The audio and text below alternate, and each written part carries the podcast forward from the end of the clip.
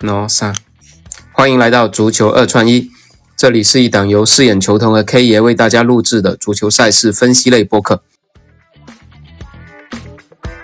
K 爷你好，四眼球童你好，哎，继续我们的迎战世界杯节目啊，因为这个节目也是马上就要接近尾声了，因为世界杯也剩下最后的两场比赛了。但昨天的那场半决赛，我们的推荐是没有命中啊，因为。法国是二比零小胜了摩洛哥，摩洛哥一黑到底，起码在九十分钟没有实现逼平法国的这个愿望啊。那我不知道从盘路方面，K 爷有没有什么想复盘跟大家分享的？因为昨天之所以看好摩洛哥，是因为他一球的时候呢，呃。法国的水位是在九十八十多九十，到临场的时候呢，到了差不多接近一百零二，所以我感觉到会不会是像那个西班牙那场一样，所以才去选择的打摩洛哥这一个，以为说最起码赢一个也是走水嘛，对，而且昨天呃看了最后临场的时候，我看了一些后台数据，好多的筹码都往摩洛哥这边走。我就感觉到有点不对了，但是还是坚持是最多的输一球，因为摩洛哥的那个防守确实太好了。嗯嗯，对，可能谁知道还是法国跑了出来。对，可能也是摩洛哥他本身经过这几场这种二战啊，然后所有的球员体能也到了极限。我们其实看到他的中后卫塞斯在上半场二十一分钟的时候已经主动要求下场了，相信可能所有的球员的这种体能啊，包括身体上的一些伤病啊，也是影响到他们。整体防守的发挥的，要不然如果不是开场被法国队秒进的话，被逼迫着摩洛哥攻出来，可能摩洛哥还是有一点点盼头了。但是一开场被法国队打了一个措手不及，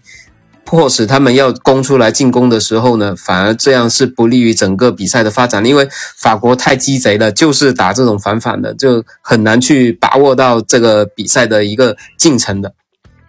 对，其实昨天也是看好小球的，只是我我们的旁路是看反了。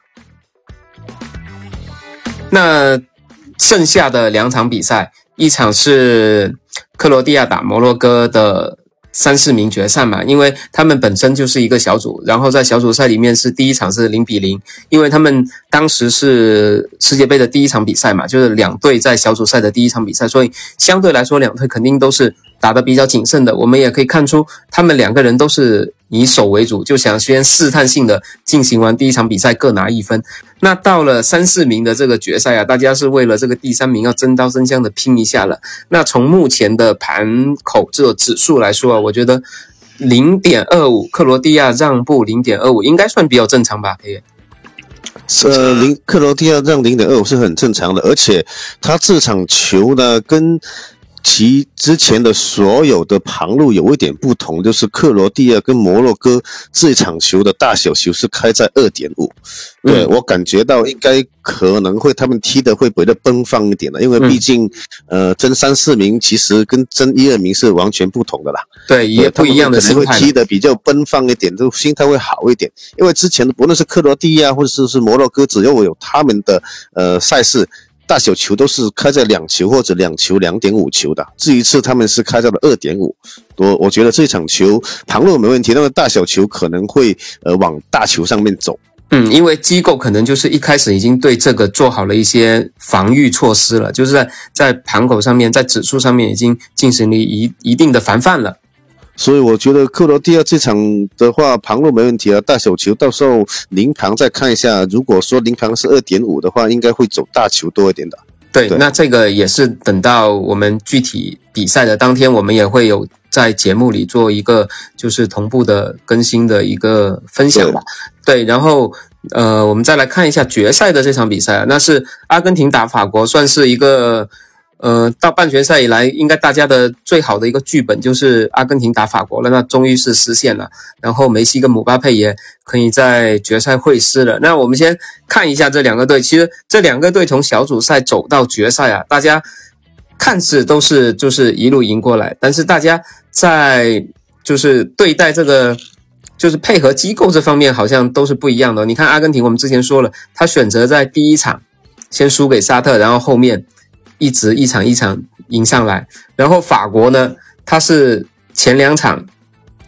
呃赢了，然后